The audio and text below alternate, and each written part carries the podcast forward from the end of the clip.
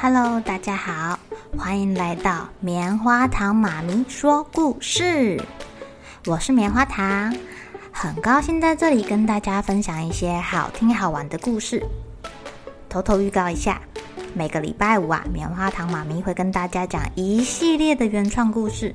身体大公司要告诉大家，我们厉害的身体是怎么运作的哟，千万不要错过了。也欢迎小朋友在听完故事后，把你想到的画面给画下来。棉花糖妈咪会把它放在粉丝专页上面，让更多小朋友可以分享你的创意哦。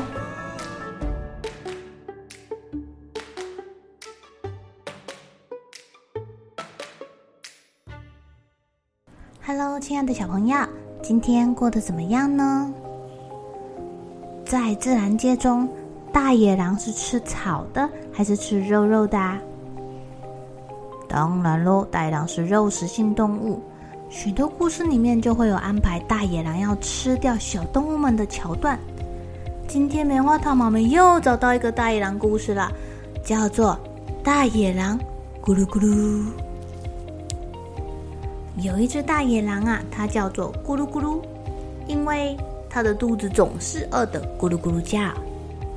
有一回，咕噜咕噜饿了好几天，饿到它都快要昏倒了。它到处都抓不到猎物，在森林里面走来走去，好不容易让它看到了一栋小木屋。因为咕噜咕噜的肚子实在是太饿了，它管不着那是猎人还是樵夫的家，它决定要先去敲敲门。求求主人分给他一点点食物。有人在家吗？有人在家吗？等了一分钟都没有动静呢。唉，大概不在吧。咕噜咕噜叹了一口气，正要离开的时候，门突然打开了。啊，小羊！咕噜咕噜瞪大眼睛，不敢相信自己的好运气耶！居然是一只小羊来开门，他的口水都快要滴下来了。正当咕噜咕噜想要扑上去把这个小羊给吃掉的时候，他忽然想到：不对，不对，不对，不对！这个小羊看见我，怎么不怕呢？它应该要尖叫啊，要逃命啊！哦，不对，不对，不对！这其中一定有诈，事出反常必有妖，说不定是猎人或樵夫设下的陷阱，我得小心点儿。咕噜咕噜假装微笑的说：“小朋友，你爸爸妈妈在家吗？”“我爸爸妈妈出门啦。”“那你家里还有谁呀？”“哦，就就只有我啊。”爸爸妈妈出门前要我们好好看家，可是哥哥姐姐跑去河边玩了，留下我一个人看家。啊，你哥哥姐姐真不乖。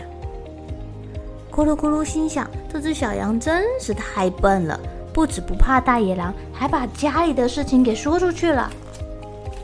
咕噜咕噜又问：“你有几个哥哥姐姐呢？他们出去玩？”怎么不带你去啊？就是说呀，他们讨厌，我是家里最小的。他们说我眼睛看不见，带着我很麻烦，不让我跟。听到这里，咕噜咕噜恍然大悟，原来这只小羊瞎了，看不见，难怪不怕它。于是他又再问了：“小朋友，你怎么没有问我是谁啊？”爸爸妈妈怎么没有教你不可以随便帮陌生人开门呢？小羊说：“我知道你是谁呀，我听见叫门声就知道了。你是猎狗叔叔，以前有来过我们家。叔叔，请进。”呵呵呵，太好了，太好了，这个小朋友太好骗了。咕噜咕噜一高兴，肚子就更饿了。哎呦，他的肚子咕噜咕噜的叫得很大声。恨不得一口吃掉这个笨小羊。可是他看这个小羊又瘦又小的，根本不够他塞牙缝。如果我在屋子里慢慢等，等他的哥哥姐姐回来，我不就有七只小羊可以吃了？哎呦，那可是一顿大餐呢、好，好，好，我们进屋里去。哦，对了，你爸爸妈妈什么时候回来呀？咕噜咕噜问说。哦，我爸爸妈妈去城里办重要的事，明天才会回来。哦，太好了，太好了！大人不在家，哎，都通通都是我的了。咕噜咕噜跟着小羊进到屋子，他才刚进门，就踩到三个玩具，还有衣服、拖鞋、蜡笔、球球。天哪！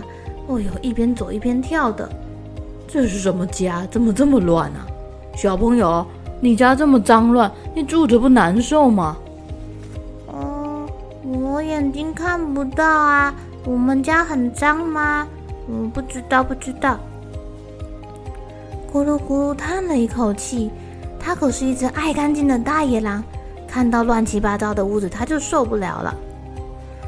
哎呀，这个大野狼自己去找打扫的工具，打扫客厅，打扫厨厨房。Oh my god！这个厨房是二十年没打扫了吧？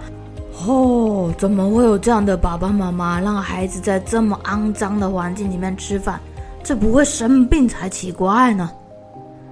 于是大野狼开始刷炉子、洗锅子、弄墙壁，还要把地板上厚厚的油垢给清理掉。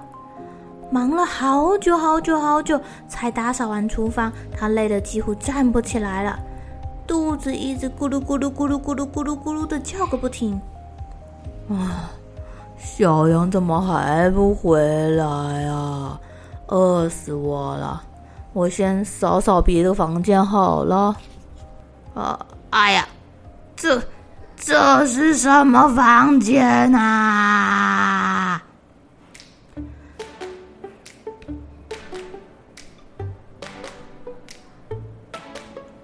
亲爱的小朋友，我们的咕噜咕噜大野狼好像是一只爱干净的大野狼哎，它受不了乱七八糟的环境。小朋友，你们平时有没有自己整理玩具、整理房间，或者是帮爸爸妈妈打扫家里呢？大野狼说的没有错哦，在脏乱的环境中，确实比较容易生病的。而且这个眼睛看不到的小羊，居然帮陌生人开门了，就像大野狼说的，真的很危险耶！这就叫做引狼入室。这只羊羊最后会不会被大野狼吃掉？它的哥哥姐姐会不会也被这个守株待兔的大野狼给吃掉呢？